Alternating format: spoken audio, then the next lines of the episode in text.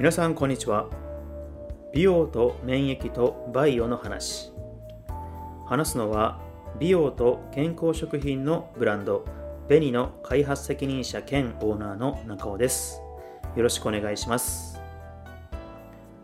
本日のテーマは腸の不調を招く組み合わせ NG なメニュー事例。10選の後半です。今回も参考にしている本は腸がすべて。フランク・ラポルト・アダムスキーです。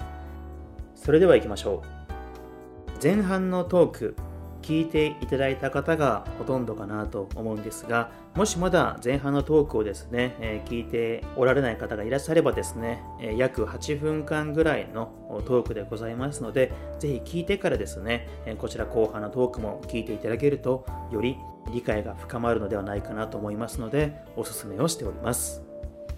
またですね前半からなかなか衝撃的なメニューが多かったんですけれども最後にですねあの簡単な攻略法もお伝えしますので、えどうぞお楽しみに聞いてもください。改めて腸の流れの極端に遅くする料理をリストアップ。後半の5つを紹介します。まず1つ目。生ハムメロンです。生ハムメロンを食べたことある方はどれぐらいいらっしゃいますかね、まあ、なかなか家で作る機会というのもほとんどないのではないかなと思いますしどこかホテルのですねバイキングとか出てくるかもしれません。私も人生の中で一度二度食べたかなというぐらいのものですけれども、まあ、ヨーロッパの方では結構盛んかもしれないですね。こちらも動物性タンパク質と果物ということで腸の中をですね、えー、すぐにトラブルに導いてしまうメニューとなっております。そして後半2つ目。かぼちゃのリゾット。パン。パスタ。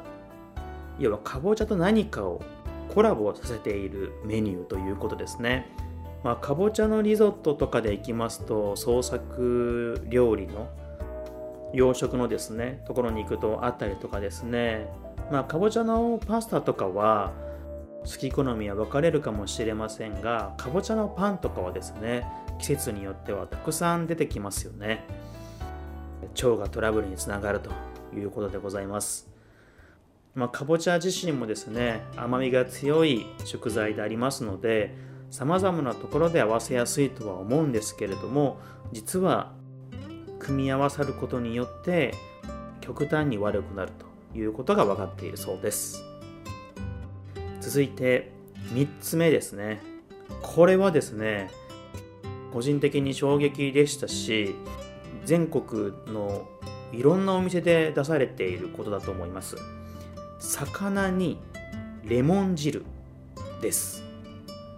カットレモン大体ついていますよね。揚げ物もそうですし、えー、グリルとかにもそうですしローストされたものもそうですしもう定番的にカットレモンついてるものとしてそして料理が届いたらみんなの代わりに誰がレモン絞っとくのかみたいなものですね。ありますしこれはですね、えっ、と、なんならまあ、例えば、これ魚となってますが、お肉でですね、牛タンにレモン汁みたいなのも一つの定番だったりするところもあると思いますので、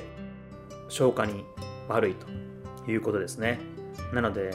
牛タンは塩で食べていただくのがいいかなと思います。まあ、塩だったらいいわけですよね。スローだけなんで。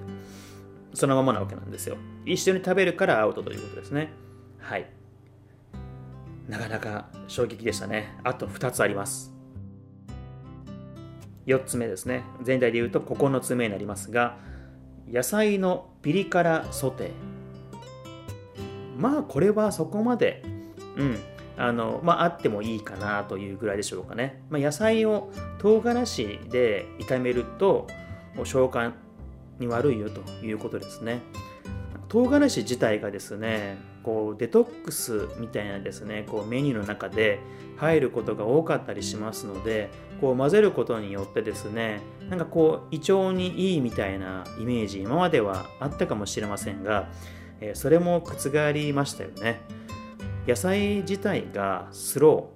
ー、え生姜が遅い部類に入りますのでそこに消化の早い唐辛子を組み合わせることによって極端に悪くなるという事例だそうです。そして最後です、ま、最後男性はそこまで好んで食べる方は少ないかもしれませんが女性は好きな方が非常に多いですね。フルーツタルト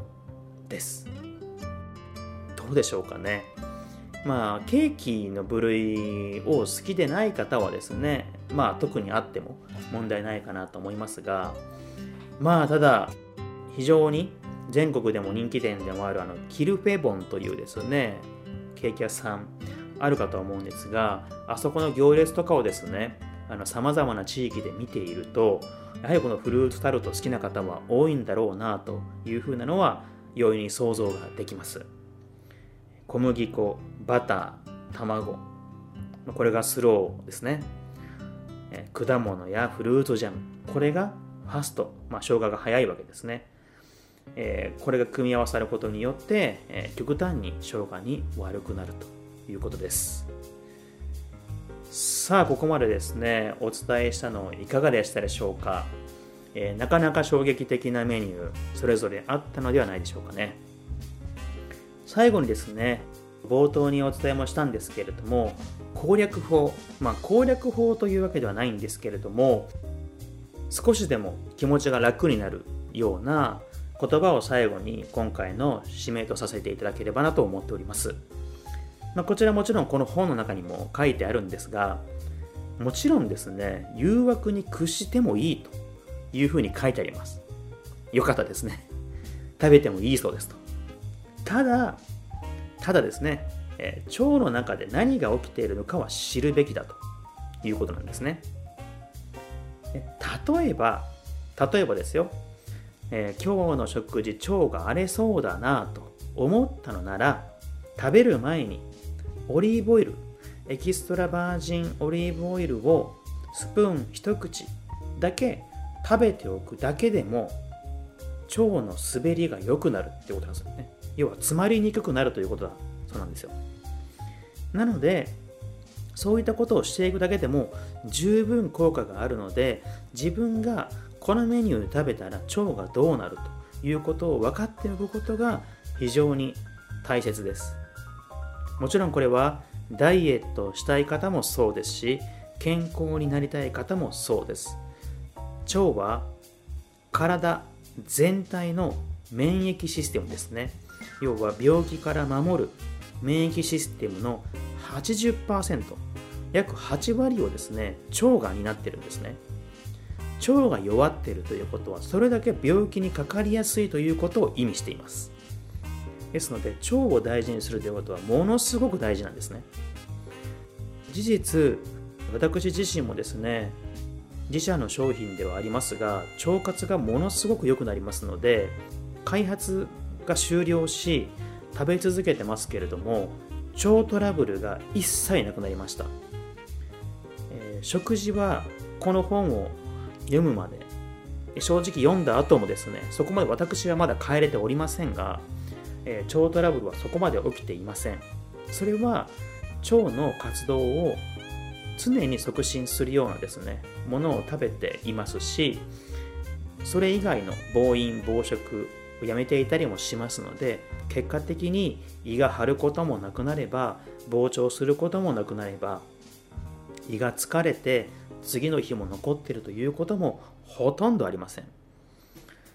でこの状態になっていると体調もずっといいです。それをものすごく実感しているこの数ヶ月がありますので腸を大事にするということに関してはものすごくこの著者と共感しています。ですので、ぜひですね、えー、皆さんもですね、えー、この腸について今一度深く考えてみる機会を作ってみてはいかがでしょうか。本日のトークは以上となります。本日のトークも